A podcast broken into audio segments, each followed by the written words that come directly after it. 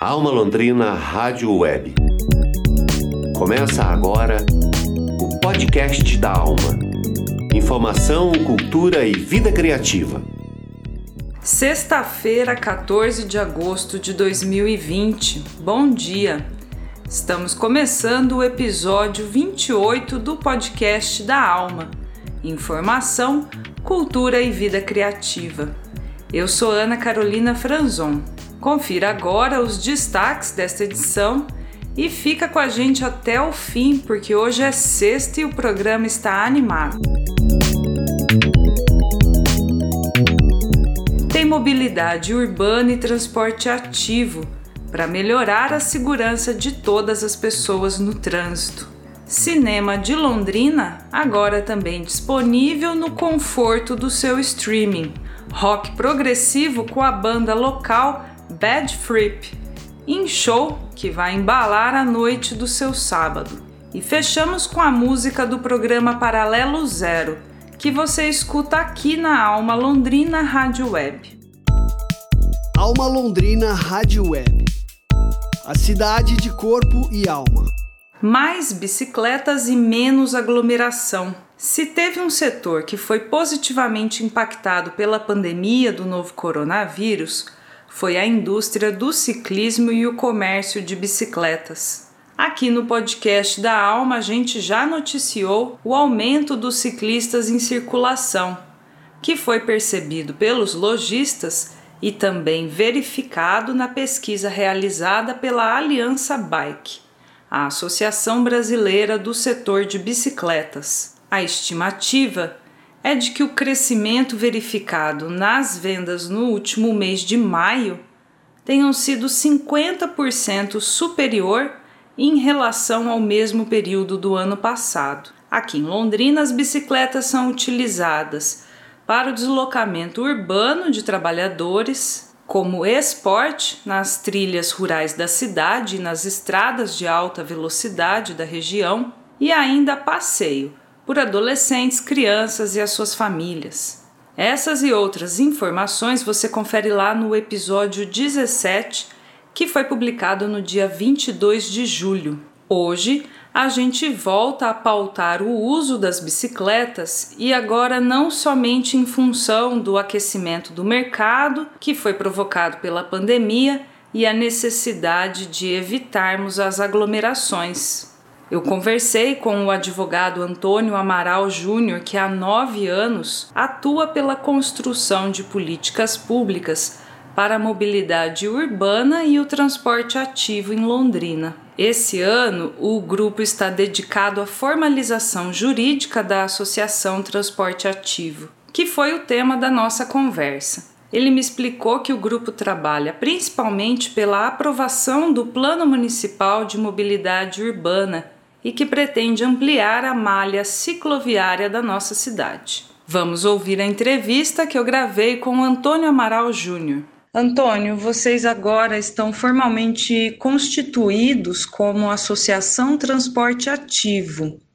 Qual o trabalho que foi realizado pelo movimento para chegar até esse momento e quais são os objetivos que agora a associação busca atender. Olá, Ana, muito boa tarde. Boa tarde aos ouvintes da Rádio Alma Londrina. Eu gostaria de parabenizá-los aí pela iniciativa de trazer à discussão um tema tão atual e ainda não realmente implementado aqui em Londrina, como a gente percebe que muitas cidades do mundo têm implementado e discutido de uma forma bastante ampla. Sim, nesse momento nós estamos é, num processo de validação jurídica da associação, é, finalizando aí os trâmites necessários para estarmos constituídos como associação, mas eh, realmente nós estamos já trabalhando enquanto associação num grupo bastante consolidado e com pessoas bastante comprometidas no projeto. Atualmente nós estamos à frente do cicloativismo e da pauta macro de mobilidade urbana, na verdade desde 2012, E assim, alguns grupos foram criados no decorrer dos anos e hoje nós nos constituímos e estabelecemos efetivamente como Transporte Ativo Londrina, depois de um trabalho de sensibilização e conscientização entre ciclistas que utilizam a bicicleta, assim como eu durante muitos anos utilizei a bike como lazer e esporte de fim de semana. Assim, hoje a gente conseguiu de fato fazer essa união entre os trabalhadores, alguns empresários que compõem a associação, estudantes que compõem a associação e, obviamente, é, inúmeros representantes de diversos grupos de pedal em Londrina. Hoje nós estamos trabalhando é, no acompanhamento das discussões e votação na Câmara de Vereadores do Plano de Mobilidade Urbana, que é um instrumento que de fato que vai reger a expansão da malha cicloviária da cidade. Após validado e votado o plano, nós vamos sim avançar na cobrança da execução das obras prioritárias que estão estabelecidas no plano. O que nós pleiteamos de fato é o planejamento e a execução das obras da cidade com foco voltado para o cidadão, ou seja, um olhar voltado para a pessoa. Até hoje a gente vem com um conceito e um desenvolvimento de cidades voltado para carros, é uma cidade rápida, uma cidade é, veloz e uma cidade que, com esses conceitos, trazem prejuízos para o cidadão, inclusive para os comércios, em especial para os pequenos comércios. É, então, assim, realmente a gente tem um olhar bastante voltado para o desenvolvimento da cidade e da política pública enquanto cidadão. Uma das ações vem chamando bastante atenção da nossa comunidade, que são as manifestações que o grupo está realizando ali na região sul, próximo ao Lago 2 e o aterro, contra a retirada da ciclofaixa da Avenida Ayrton Senna. Na semana passada, em entrevista à Rádio CBN, você comentou que houve muito diálogo com o Poder Executivo, a promotoria, mas que as obras já estão avançadas e que não houve entendimento pela manutenção da ciclovia. No entanto, a previsão da gestão é garantir que seja mantida aquela faixa de carros que ficam estacionados na via pública e não são muitos carros parados e sempre vazios, sem gente. A associação tem alguma expectativa de conseguir sensibilizar a gestão para que priorize agora, ainda nessa obra, a circulação das pessoas do transporte ativo em vez desses carros parados sem gente dentro? É verdade, Ana. Ali na Avenida Ayrton Senna, o que a administração pública está fazendo? Está tirando uma faixa de transporte de pessoas, de locomoção de pessoas por meio da bicicleta, para colocar carros parados ali. Carros parados sem pessoas dentro. Ou seja, a ocupação do espaço público para que carros fiquem estacionados. Ora, se o objetivo da administração é aumentar o tráfego de pessoas naquela região e naquele trecho da avenida, o que deve ser feito? É, nós entendemos que deve ser mantido a ciclovia e também aumentado uma faixa de rolagem para os carros. E extingue-se os estacionamentos que ali é, são pouquíssimas as vagas que, que estão ali. Realmente nós mantivemos algumas conversas com a administração pública, inclusive em determinada oportunidade a promotora Suzane nos recebeu em seu gabinete, junto com algumas representações da administração. Nessa oportunidade nós entendemos que de fato não haveria possibilidade de manutenção da ciclovia da Avenida Ayrton Senna. Conversamos e negociamos para que fosse construída uma ciclovia na rua Haiti que corta por dentro do bairro Guanabara e, enfim, acaba cruzando a Gleba Palhano. E além destas ações na Zona Sul, Antônio, que outras atividades vocês estão se dedicando e programando para esse momento e os próximos meses? Nós temos outros projetos que nós estamos trabalhando na associação e também em conjunto com o IPUM, que são as ciclovias emergentes ou emergenciais agora em época de pandemia, justamente para fomentar o uso da bicicleta e para aqueles que já usam, para que tenham um ambiente minimamente é, sinalizado e um pouco mais seguro para o seu deslocamento. Então essas ciclovias seriam, a princípio, na Avenida Faria Lima, o caminho da UEL, na Rua do Iguaçu, na Avenida Tiradentes, Rua Paranaguá, é, ligando ali no Lago Gapó 2 e também na Rua Uruguai, é, vindo lá da leste-oeste, fazendo a conexão com a prefeitura. Outras frentes de atuação que nós temos, que são permanentes, né, trata-se das questões de infraestrutura, da manutenção da malha cicloviária, trabalhando com a eliminação de obstáculos, de vegetação, de entulhos. Temos ali o exemplo da ciclovia da, da beira do Lago 2 ali, que agora na época de pandemia, com a reforma do calçamento, do Lago 2, todo o entulho foi jogado na ciclovia. Isso foi intencionalmente feito para que não fosse utilizado o espaço. Mas como colocar o entulho onde passa é de fato uma via para transporte de pessoas via bicicleta ou transporte ativo. É, também trabalhamos atualmente na implementação e no pleito, na verdade, da implementação da sinalização horizontal e vertical para melhoria, obviamente, da, da condição dos ciclistas. Também temos uma representante a Danae, que ela está trabalhando na revisão das leis complementares do plano diretor, ela está lá através da nossa associação e por fim um trabalho que este sim eu gostaria nessa oportunidade parabenizar a Patrícia, que é quem vem puxando e capitaneando o projeto de elaboração da Rota Turística Pé Vermelho, uma rota de turismo em bicicleta aqui na nossa região de Londrina, contemplando aí sete municípios. Essa foi a entrevista do Antônio Amaral para o nosso podcast da Alma. Ele lembra os ouvintes que o objetivo de toda política de mobilidade urbana é a valorização e a segurança das pessoas em seus deslocamentos pela cidade. E eu encerro lembrando ainda que o Código de Trânsito Brasileiro determina que ciclistas e pedestres têm prioridade no trânsito e que devem ser ativamente protegidos por quem dirige os veículos motorizados. O contato com a Associação Transporte Ativo Londrina vai ficar na página do episódio 28 podcast da Alma. Alma Londrina Rádio Web. Notícia de verdade.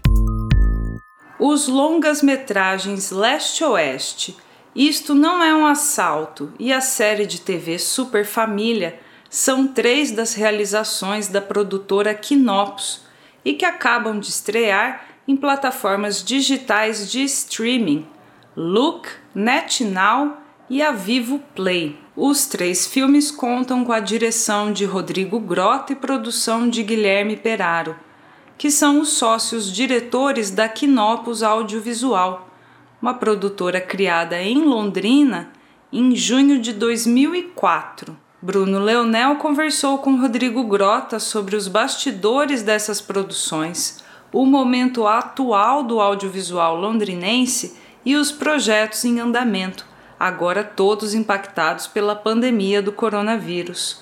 Vamos ouvir o jornalista e cineasta Rodrigo Grota. Alma Londrina Rádio Web, conectando ideias, unindo manifestações.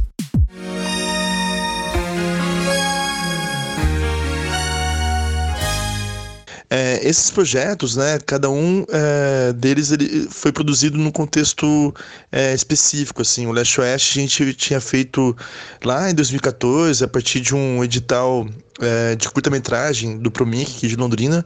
O filme estreou no circuito de festivais em 2016 e daí ele ficou passando nesses festivais até mais ou menos 2018, é, quando a gente aprovou um projeto para poder distribuir para salas de cinema no Brasil todo. A gente é, teve aí um hiato, assim, um tempo entre as estreias de cinema e a estreia no streaming, até porque tinha a chance de, dos filmes voltarem a, a, ficar em cartaz, né, nas salas de cinema. Mas daí a gente, é, depois que veio a pandemia, então a gente teve que pensar também, né, em novos contextos de exibição. Muita gente é, pedindo pra gente, poxa, queria ver o Last West, queria ver o documentário sobre o assalto ao Banestado e tal. E a melhor forma foi daí no streaming, né? Porque daí as pessoas podem ver é, na hora que quiser, na, na, forma que quiser também. É, no caso do Super Família, ele tinha uma questão é, de exclusividade no início para as TVs públicas, porque se trata de uma série é, de ficção voltada ao público infantil a gente começou a fazer essa série em 2017. A gente rodou a série, uma equipe técnica também razoavelmente bem grande, assim, mais de 70 pessoas no set, né, ao longo de 78 diárias. É, então foi nosso maior projeto até então na, na produtora Quinopus. É, e esse, essa série ela tinha sido produzida dentro do edital destinado a TVs públicas. Então, é, depois que o material ficou tudo pronto, são 26 episódios de 13 minutos cada, a gente tinha que ter é, um, uma espécie de licença específica para passar nesses canais, né?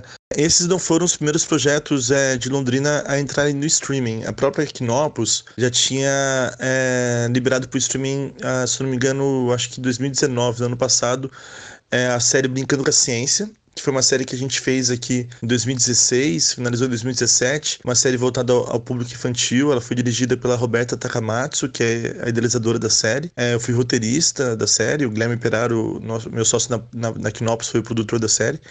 Eram 13 episódios de 13 minutos cada, e é uma série que tinha como objetivo estimular as crianças a, a se interessarem, interessarem pela ciência de forma ativa e lúdica também. É, assim como Brincando com a Ciência, a gente também é, teve é, curtas-metragens também, que a gente já tinha feito aqui em Londrina e que a gente tinha disponibilizado também no streaming, é, junto com a Luke e com NetNow, no VOD né, da NetNow. É, no caso, foram os curtas-metragens Mr. H, Mr. H, que é um, é um filme que a gente fez em 2013, 14, é, além do Mr. H, a gente também teve um filme que foi feito dentro do contexto da pós em cinema da Faculdade de Pitágoras, O Retrato, com roteiro e direção da Jaqueline Seglin. É, além disso, também a gente exibiu no streaming um curta que a gente tinha feito em 2015, chamado Paixão Bandida, que é um filme resultado é, de uma oficina de realização em cinema, na qual 30 alunos, ao longo de duas semanas, fizeram um curta-metragem com dois atores muito conhecidos aqui de Londrina, que participaram bastante do Proteu, é, o Poca Marx e a Cissa Guirado. Né?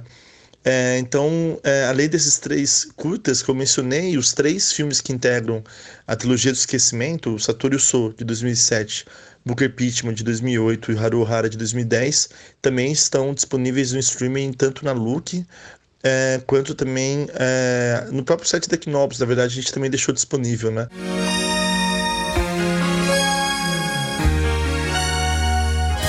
Bruno, a Knopos estava no começo do ano, quando veio a pandemia, com alguns projetos né, em andamento. É, o principal deles é o longa-metragem infantil Passagem Secreta, que é um roteiro também da Roberta Takamatsu, que tinha criado a série Super Família e também a série Brincando com a Ciência, que eram nossos primeiros projetos voltados ao público infantil. Né? Ela fez esse longa Passagem Secreta, que tem uma pegada de aventura, um, um pouco também flertando com quase um, um pouco de terror, quase um pouco também de sci-fi. É, e a gente passou o ano todo montando, fazendo trilha sonora, pós-produção de imagem, som, efeitos, dublagem. É, e a gente estava agora finalizando a mixagem de som e os efeitos visuais em março, quando veio a pandemia. É, eu acho que o audiovisual vai ter que se repensar também, né, em, em muitos aspectos, né, é, é naquilo que realmente ele pode ser essencial para a comunidade como um todo, assim, é, para os espectadores, né, como é que o, agora o cinema, a TV, toda essa produção vai poder refletir também e contribuir para isso que a gente vai encontrar, né? Que a gente ainda não sabe exatamente, né? É, até onde vai essa pandemia e também como que vai ser esse mundo pós-pandemia, né? É, como é que as relações sociais vão se manter. Então, é, é muito importante, acho que o cinema, é, como um todo, tá atento para isso, assim. Não sei se o cinema vai trazer essas respostas, né? Mas ele estando atento e observando de uma maneira bem próxima, isso é muito rico porque, por exemplo, a gente hoje olha para o início do século XX, né? A partir de filmes, né? De documentaristas, também de, de realizadores que faziam ficção, e, e eles estavam acompanhando a história acontecendo naquele instante. Então, é, não precisa ser um olhar conclusivo, mas desde que seja um olhar, é, eu acho que afetuoso e também é, honesto, dedicado a poder tentar entender, entre aspas, né, tentar se aproximar daquilo que está acontecendo, né, sem tentar tirar conclusões muito rápidas. Alma Londrina Rádio Web, conectando ideias, unindo manifestações. Ouvimos o cineasta Rodrigo Grota, diretor da produtora Quinopos, em entrevista ao jornalista Bruno Leonel. E agora vamos de rock and roll. Amanhã, sábado à noite, a partir das 8 horas, tem show online com a banda Bad Fripp, em mais uma apresentação na fábrica de lives. O jornalista Daniel Thomas conversou com William Casagrande, que é baixista e vocalista na Bad Fripp. Eles interpretam clássicos do rock progressivo e prometem um show com músicas clássicas deste estilo de rock, que teve época de ouro nos anos de 1970. Vamos ouvir William Casagrande, The Bad Fripp.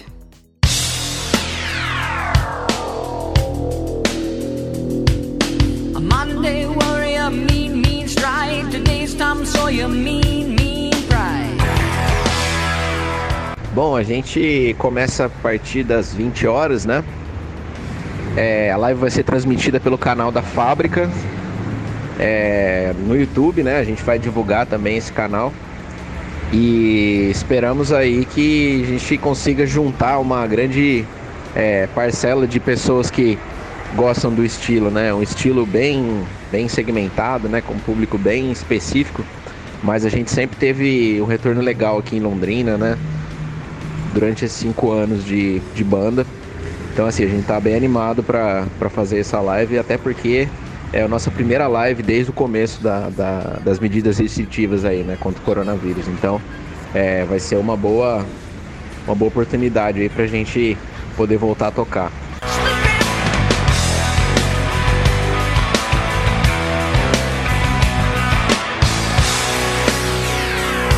A parceria surgiu é, por meio de dois integrantes nossos, né, o Bruno e o Renan, que já tinham feito esse trabalho junto com, com o estúdio, o Fábrica Estúdio Produtora, né? E a gente decidiu fazer o mesmo com a Bad Free, uma empresa muito muito cuidadosa aí nesse, nesse ramo de audiovisual, algo que faz uma grande diferença, né?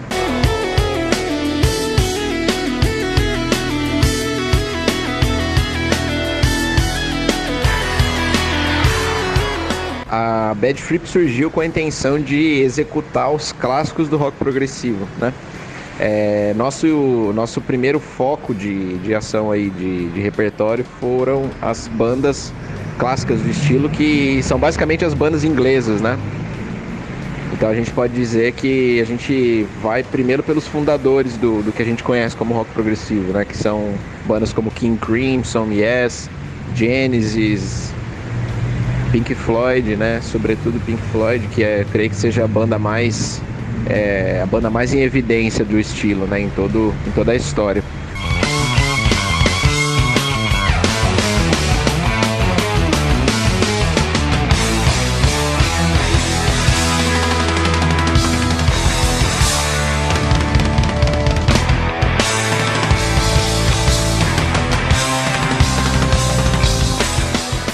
Mas com o tempo a gente foi vendo a necessidade também de ampliar esse escopo de, de repertório, sair dos clássicos também e começar a incursionar pelo lado B, né, vamos dizer.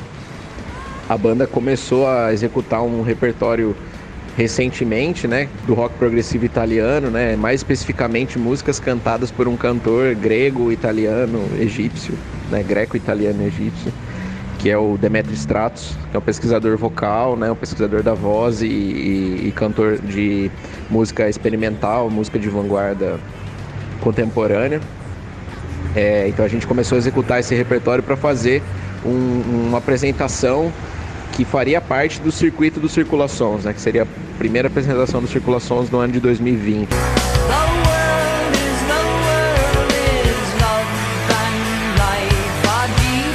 Quem nos introduziu nesse universo, quem nos convidou para conhecer o, o, trabalho do Demetrio e para conhecer o, o, grupo Área, né, que quem nos introduziu em tudo isso foi a idealizadora do Circulações, que é uma estudiosa do Demetrio Stratos, eu não poderia deixar de falar dela nesse momento e também de prestar os meus agradecimentos e toda a minha admiração à Janete Elhaul, né, que que foi quem nos trouxe toda essa, essa, essa bagagem aí Queria convidar os ouvintes da Rádio Alma para prestigiar a live da Bad Flip no sábado, às 20 horas.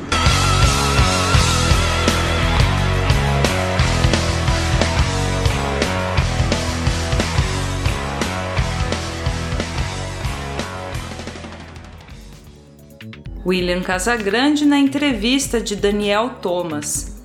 A live da Bad Flip é amanhã, sábado às 8 da noite no canal YouTube da Fábrica de Lives Estúdio Produtora. A banda vai promover doações de cachê online e os canais para receber a sua contribuição vão ser divulgados durante o show. O endereço fica aqui nas informações do episódio 28. Sexta-feira a gente fecha a redação da Alma Londrina com a música que toca em nossa rádio produtor de comunicação Teixeira Quintiliano fez uma seleção bem balada que vem direto do programa Paralelo Zero aqui para o nosso podcast.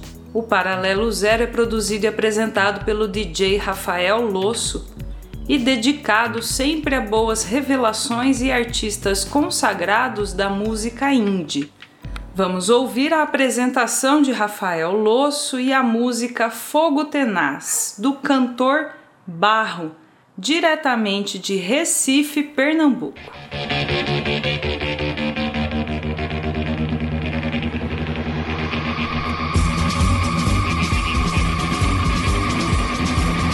A UEL FM apresenta Paralelo Zero, a dimensão da nova música.